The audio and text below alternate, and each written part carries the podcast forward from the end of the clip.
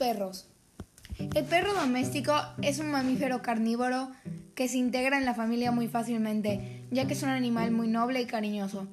En la actualidad solo quedan especies supervivientes de la subfamilia canina, como por ejemplo lobos, chacal, zorro o coyotes. Los perros descienden de los lobos. Son animales que en promedio llegan a vivir 15 años.